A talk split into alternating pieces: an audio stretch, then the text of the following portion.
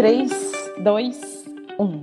Olá, eu sou a Priscila Tudela, da Consultoria Educacional da Engenhoteca, e começa agora mais um EngenhoCast, o seu canal educacional de informações, curiosidades e descobertas.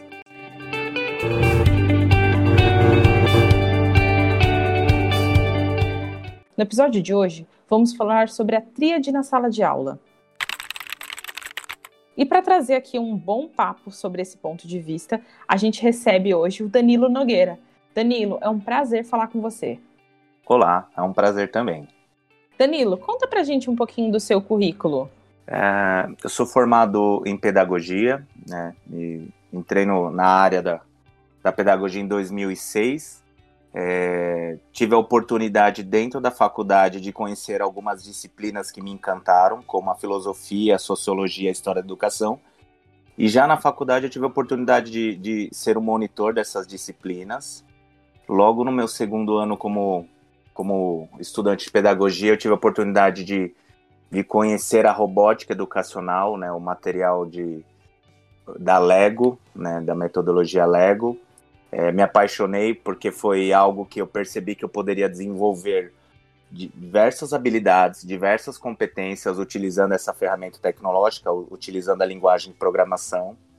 É, logo depois eu tive a oportunidade de virar professor de robótica educacional e também começando a, a trabalhar com produção de material didático. Então, durante alguns anos eu, eu fui professor, depois virei coordenador na Ensino IP e também comecei a produzir material didático da, na área de robótica educacional para alunos de, do, do Fundamental 1, Fundamental 2 e Médio, né? alinhando na, com, com os PCNs, né? E logo depois disso eu tive a oportunidade de trabalhar para uma franqueada da Lego Education no Brasil, onde eu tive a experiência de trabalhar como consultor educacional depois trabalhei como é, consultor educacional diretamente da distribuidora oficial da Lego Education no Brasil, viajando o Brasil todo, dando treinamento para professores, apresentando o material, a metodologia da Lego Education, alinhados agora com a BNCC. E eu estou há mais de 10 anos atuando nessa área educacional, falando sobre educação tecnológica, falando sobre é, didática em sala de aula, planejamento, projetos, e tudo que está alinhado à, à sala de aula. E aí, quando a gente fala em sala de aula, a gente pensa numa tríade, né? Que seria três partes totalmente iguais que a educação precisa pensar cada vez mais, que é o professor, o aluno e o conteúdo. Vamos pensar que o professor é aquele que ensina, o aluno é aquele que vai, né, o que, o que aprende e o conteúdo é o que se ensina. E isso precisa ter um equilíbrio muito grande. Porque se o professor ele não tiver uma formação, uma capacitação, ele vai poder falhar nessa tríade, ou com aquele que ele vai ensinar, ou com o conteúdo que ele se propôs a ensinar. Nós temos o nosso aluno, que nós temos que olhar com todo um cuidado no particular, porque eu tenho que entender que o aluno ele tem as suas particularidades, tem as questões emocionais, psicológicas e sociais. E eu também tenho o meu conteúdo que o professor ele precisa entender que o conteúdo, o que se ensina, ele precisa ter uma didática diferenciada, né? Nem toda forma de se ensinar por um aluno vai ser igual a outro. Então, o professor, eu sempre falo que se não dá com a letra A, tem que ir com a B, se não dá com a B, vai com a C. E aí, essa tríade, ela vai criando um equilíbrio para ensinar algo né, para uma, porque eu falo sempre que é a engenharia mais complexa que existe, que é a engenharia humana. Né? Então, a ideia hoje é falar sobre essa tríade, é falar sobre o professor, é falar sobre esse aluno nos dias atuais, é falar sobre os conteúdos que cada vez mais é, estão sendo informatizados. Os nossos alunos eles recebem muitas informações, mas nem toda informação pode ser uma informação segura, pode ser uma informação que venha é, ajudá-lo no seu crescimento, no seu desenvolvimento social, psicológico. Então, essa é a ideia de hoje. Legal, Danilo. Bom, então já me, já me deixou aqui com um monte de dúvidas. Como é que você percebe essa geração dentro de sala de aula? O que eu percebo hoje em dia dentro da sala de aula dos nossos alunos são alunos totalmente tecnológicos, né, informatizados, porém ainda não preparados para aquilo do que está por vir. Né? Vamos pensar que é, nós temos já crianças totalmente aptas a mexer num celular touch, é, entrar numa conta no, no Google, é, entrar e se conectar com uma outra pessoa num jogo, mas muitas vezes eles não entendem na prática que essas ferramentas podem ajudá-los na sua formação do futuro. Eu sempre dou exemplo para os meus alunos que existem profissões que hoje existem que não existiam há anos atrás. Então vamos pensar. É, há anos atrás o pai de um aluno era alfaiate, hoje o pai de um aluno é piloto de drone, né? Então é algo totalmente é uma profissão nova, né? E podemos citar outras na área de engenharia robótica, na área de inteligência artificial. O, o, X da questão é fazer com que os nossos alunos de hoje, que são tão tecnológicos, observem e peguem esse instrumento que eles têm em mãos para usar em benefício para sua formação daquilo que eles pretendem ser no futuro. Eu acho que o, o, o grande paradigma aí, acho que, é a, que a gente vai ter que é, fazer é como eu pego um professor que tem uma formação do século passado, consiga passar um conhecimento, consiga fazer com que o aluno caminhe pensando em coisas do, do, desse século atual, né? Porque vamos pensar no, no, no pedagogo, no professor. O, o primeiro, lá atrás, vamos pensar no pedagogo grego, né? o pai da Gogos. O que, que era o pedagogo na uhum. época dos gregos? Era um escravo que tinha como função é, levar o, o, filho do seu, do seu chefe, né, do seu empregador, até o ginásio e nesse percurso ele ia ensinando boas maneiras, ia falando sobre cultura, como se portar na mesa. Então, o pedagogo grego era aquele que guiava a criança para a escola, por isso o conceito da palavra, né, o pedagogo, pai da gogos, né? Então, ele tinha um objetivo, era ensinar as boas maneiras. E o professor de hoje, né? O que, que o professor de hoje ele tem como função? É munir o seu aluno, é mostrar para ele esse, esse mundo tão atual, tão tecnológico, é mediar. Ele é um professor que agora ele não tem o conteúdo pleno somente para ele. O aluno hoje, se você faz uma pergunta, em três segundos ele vai pesquisar numa ferramenta e vai te dar a resposta.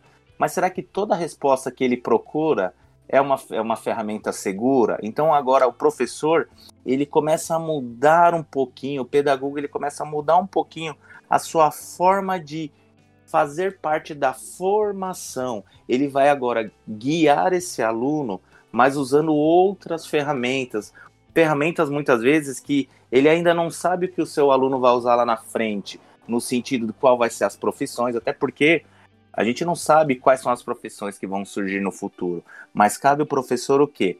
Preparar essa criança, esse aluno psicologicamente, né, socialmente. Nós temos hoje em dia muitos alunos que tecnologicamente são mega é, é, expert em determinado assunto, mas socialmente ele tem uma grande dificuldade de se relacionar com outras crianças, ou ele tem uma grande dificuldade da, do, do, perder, ele tem uma dificuldade de não conseguir numa primeira tentativa, e aí vem o professor, aí vem o papel do professor dos dias atuais, que é o quê?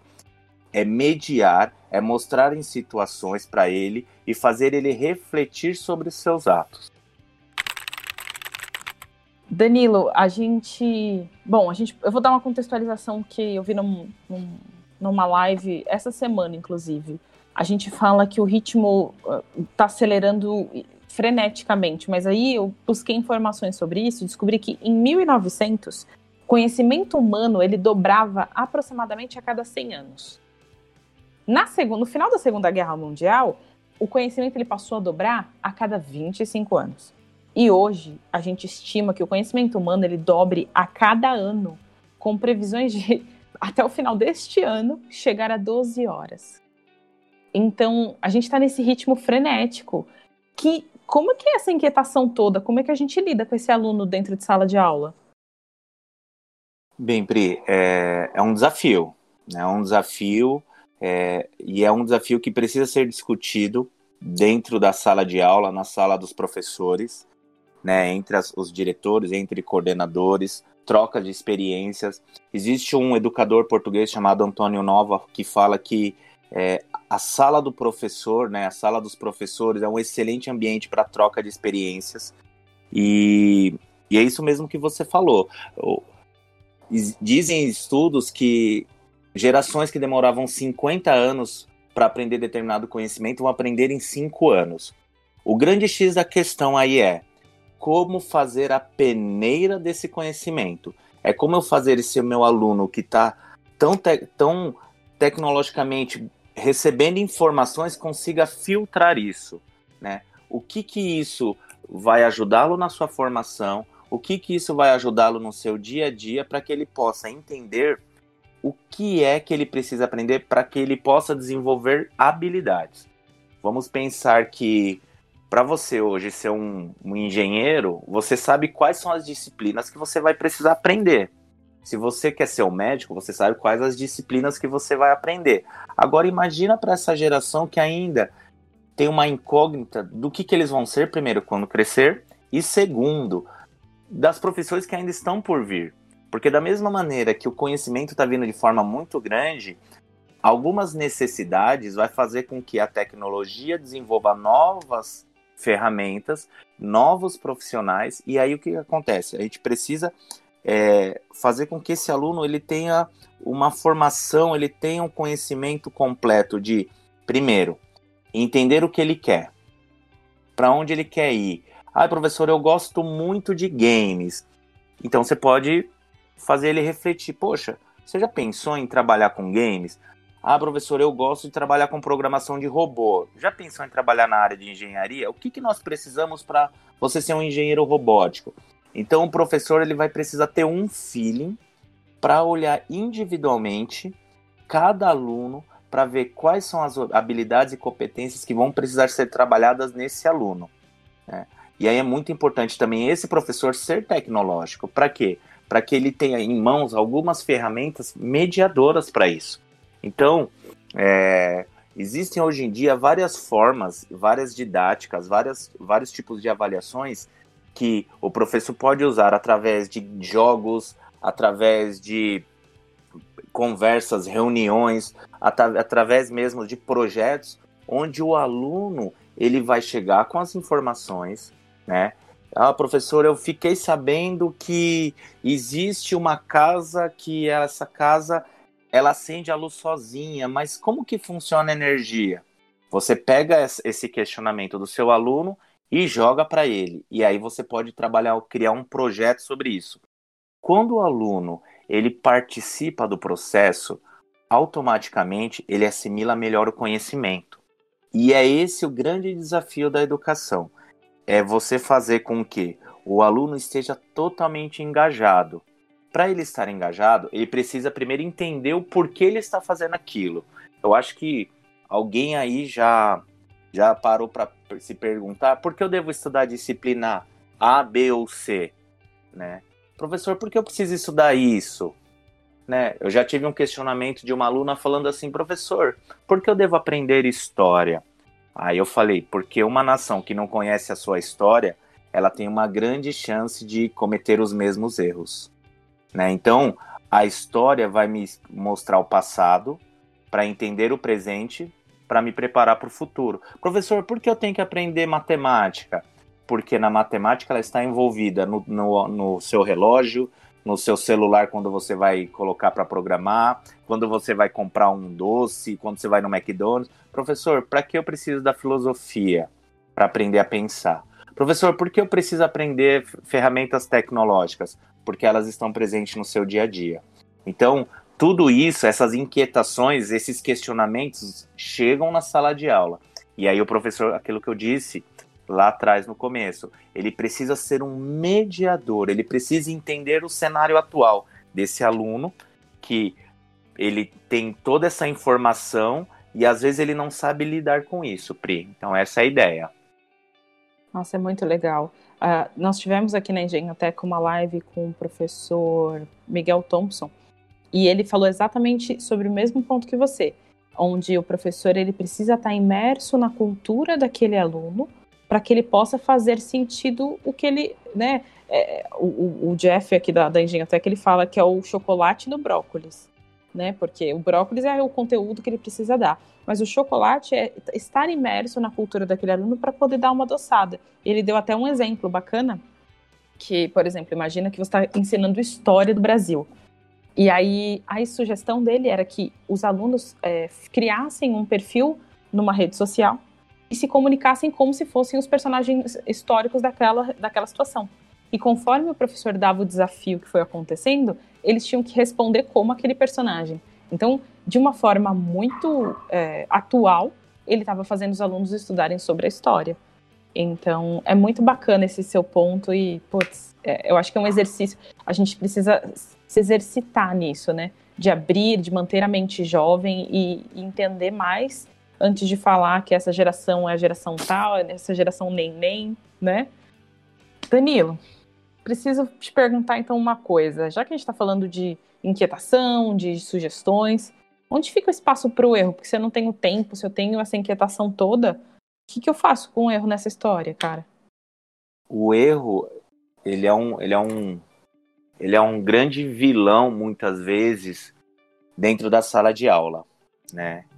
Quando a gente fala, principalmente a palavra avaliação, o medo do erro muitas vezes faz com que alunos e até mesmo alguns professores, até mesmo pessoas e empresas, elas travem. O erro, de forma muito prática, é a tentativa do acerto. Como assim, Danilo? Uh, eu sou um praticante de jiu-jitsu. E no jiu-jitsu, quanto mais você exercita, mais você aperfeiçoa determinada posição. Então, quando você, esse aluno ele chega na sala de aula, ele vem com, uma, com um desafio, você vem com uma proposta, proposta, você veio, mediou, lançou um projeto, lançou um desafio para esse aluno. E aí aquilo que eu falo, aquele olhar diferenciado. A gente tem que entender que muitas vezes o aluno ele erra não porque ele não sabe, mas muitas vezes é porque ele está tentando acertar ou ele tem um jeito diferente de apresentar aquilo que você espera dele, né? A gente pode pegar um exemplo muito prático do erro usando a ferramenta do nosso do Waze. O Waze, quando você quer ir para determinado lugar, ele vai te dar várias alternativas. E é isso muitas vezes que esse aluno ele quer nos mostrar que ele apresentou uma nova alternativa para chegar a determinado objetivo, só que muitas vezes, se o professor não ficar atento ao processo, vai dar o entender que ele não tem o conhecimento daquilo. E aí isso precisa ser trabalhado no aluno, porque vamos pensar por faixas etárias. Existem faixas etárias que o simples fato de você perder no par ou ímpar já gera, já gera confusão. Eu falo isso porque quando eu jogava bola, eu não queria perder no para o ímpar, para começar com a bola na quadra. Então, primeiro a gente precisa entender que quando você entra, é, o esporte é muito bom por causa disso. O esporte ele te ensina que sempre você vai ter uma pessoa que você vai disputar e numa uma competição sempre vai ter um ganhador e um perdedor. Dentro da sala de aula é, não existe competição. E é isso que eu falo para os meus alunos. Porque o que, que eles querem? Eles querem assim, pro, já acabei. Mas esse já acabei foi um acabei bem feito, né? Ele se dedicou, ele só quis terminar, né? Como a brincadeira do, da nossa época de infância, o stop. Então, o erro, ele precisa ser encarado como uma tentativa do acerto. E cada um tem a sua forma de apresentar aquilo que está que está sendo apresentado para ele. Então, deixa eu voltar na minha linha de pensamento. Eu vou falar sobre uh, QR Code. Né? Pro, o que, que é o QR Code? Tem gente que bate pronto vai entender o que é um QR Code. Mas vai ter um aluno falar, pro, teve uma vez que a minha mãe, ele vai contar toda uma história, e você vai falar assim, nossa, mas aonde vai dar essa história? E do, ao longo da história ele fala, ela recebeu um papel e aí ela teve que baixar um aplicativo. E aí, antigamente, tinha um monte de risquinho, mas agora é um quadrado. Aí o professor fala: é isso. Esse é o QR Code. Então, olha só. Tem aluno que já vai falar na na prática, de no ato. QR Code é um quadradinho assim, assim, assim. E vai ter um aluno que ele vai contextualizar qual tá errado aí. Nenhum dos dois. Hum. Né? Então, a, o, o mais importante. E aí, quando a gente trabalha na questão de tecnologia, que aí é o, é o, é o fator determinante para alguns alunos, eles estão acostumados com os jogos. Então, os jogos é. Meu amigo vai pontuar mais do que eu, eu tenho a vida no jogo, e às vezes quando ele está trabalhando com ferramentas tecnológicas ou dentro da sala de aula, não é um jogo. Né? Isso precisa ser. O, mais importante, quando a gente fala em erro, em acerto, é o professor deixar bem clara as regras. Porque se você não fala o que pode o que não pode, o que o aluno fazer vai estar certo. Né? Já teve campeonato de robótica que era um campeonato de tira-lata e o rapaz colocou, o aluno, na verdade, colocou uma peça, a peça bateu em tudo. Ele falou: Você não falou que não podia acrescentar peça. Então, olha só, eu não deixei as regras claras, né? E então, essa questão do erro, ela precisa ser encarada de uma forma que o erro é uma tentativa do acerto. O que eu falo para os meus alunos é: Pro, pode fazer assim? Pode pintar assim? Pode recortar assim? Pode. O que não pode é deixar de fazer. Eu acho que o, o, o maior erro, eu acho que a palavra erro, ela tem que estar muito relacionada com a desistência, não com a tentativa do acerto. Né? Então, poxa, eu tentei fazer um triângulo aqui, eu desenhei o um triângulo e não consegui. Eu vou tentar de novo. Eu vou tentar de novo. E qual é o exemplo mais prático disso? É o Santos Dumont. É o que eu falo para os meus alunos. Todo começo de ano eu faço sempre um, um quebra-gelo com eles. Eles têm que fazer um avião de papel, eu faço uma demarcação no chão e eles têm que lançar o avião. Nem todo mundo vai acertar na primeira tentativa. E aí eu venho e explico o porquê do nome do avião ser 14 bis.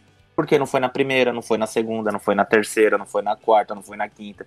Então, é trabalhar esse exercício de buscar sempre você melhorar, se desenvolver e não sendo comparado com outros, porque cada um tem a sua particularidade. Tem assunto que tem aluno que tem mais conhecimento, tem outro assunto que outro aluno ele já vivenciou. Então, por exemplo, se eu vou falar de animal, se o aluninho ele ganhou o cachorro naquele final de semana, ele não vai querer parar de falar sobre cachorro. Tem aluno que às vezes não tem um relacionamento, não tem contato com determinado animal.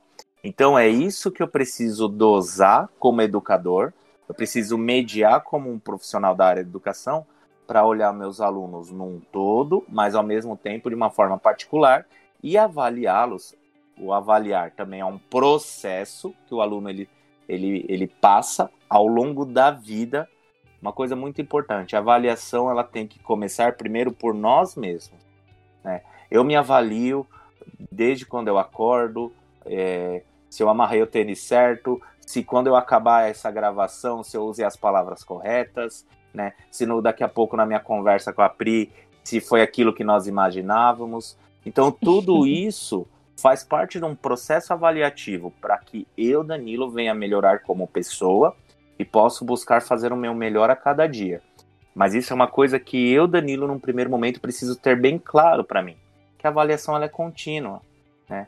E quando eu entendo esse conceito, a, a palavra avaliação, a palavra prova, a palavra trabalho, apresentação em grupo, chamada oral, ela começa a ter menos peso.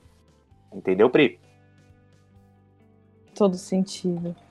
Cara, eu ficaria aqui conversando com você a tarde toda, mas eu preciso caminhar para o fim. E o Engenho, que é o nosso gênio da lâmpada aqui da Engenhoteca, ele sempre concede três desejos para os nossos convidados e com você não poderia ser diferente. Então, eu preciso que você diga para gente quais são os seus desejos para o gênio para um futuro melhor da educação. Ah, nossa, que pedido, hein? é, eu acho que primeiro, meu primeiro pedido é que os nossos políticos enfrentem a educação, entendam que a educação ela faz toda a diferença né, para uma nação. Então, toda nação, meu, meu pedido para esse gênio é que todo profissional público, todo político, ele vem a entender a educação como a base. A base, a estrutura inicial de uma casa, a estrutura inicial da formação do, daquele cidadão do futuro. Segundo, que os profissionais da área da educação também entendam a sua importância na formação dos seus alunos. Né? Muitas vezes, devido à correria, muitas vezes a falta de reconhecimento financeiro, até mesmo público, né, perante aos outros profissionais, faz com que o profissional da educação ele também se rebaixe um pouco. Então ele precisa entender que se hoje existem médicos, advogados, jogadores de futebol, atletas, é, técnicos, eles passaram por, por, pela mão desse profissional da área da educação. Então ele precisa saber que ele faz parte da nação, formando outras pessoas. E o meu terceiro pedido é que aquele que escolher o caminho da educação não vem escolher por questões financeiras, não que elas não sejam importantes, mas que venha entender isso como uma missão para a vida. Nossa, eu tô assim, basbacada, Danilo, eu não sei nem. Olha, eu faço votos para que esse gênio consiga conceder os seus três desejos, tá? E aí, quando ele te conceder, você volta aqui e conta pra gente. Danilo, quando a, se alguém estiver ouvindo agora nosso podcast, quiser entrar em contato com você, como é que a gente te acha? Para conhecer um pouquinho mais sobre o meu trabalho, vocês podem me encontrar no Instagram como Danilo Pedagogia. Lá tem um pouquinho dos meus trabalhos, vídeos de aula, vídeo de alguns projetos. Vocês também podem encontrar o meu no meu perfil do, do LinkedIn. Vocês podem procurar como Danilo Nogueira. Lá também tem um pouquinho do meu trabalho, do meu currículo. E meu e-mail pessoal que é danilopedagogia@gmail.com, tá? Eu espero aí que eu possa ter novos amigos para falar sobre esse propósito tão importante que é a educação, tá bom? Muito obrigado, gente. Legal. Danilo, muito, muito obrigada pela participação brilhante aqui no EngenhoCast, viu? O podcast da Engenhoteca termina aqui, mas fique ligado. Nós temos outros episódios, dê uma olhadinha e conta pra gente. Se você quiser, divida esse podcast nas redes sociais, arroba Engenhoteca. Até o próximo. Tchau, tchau!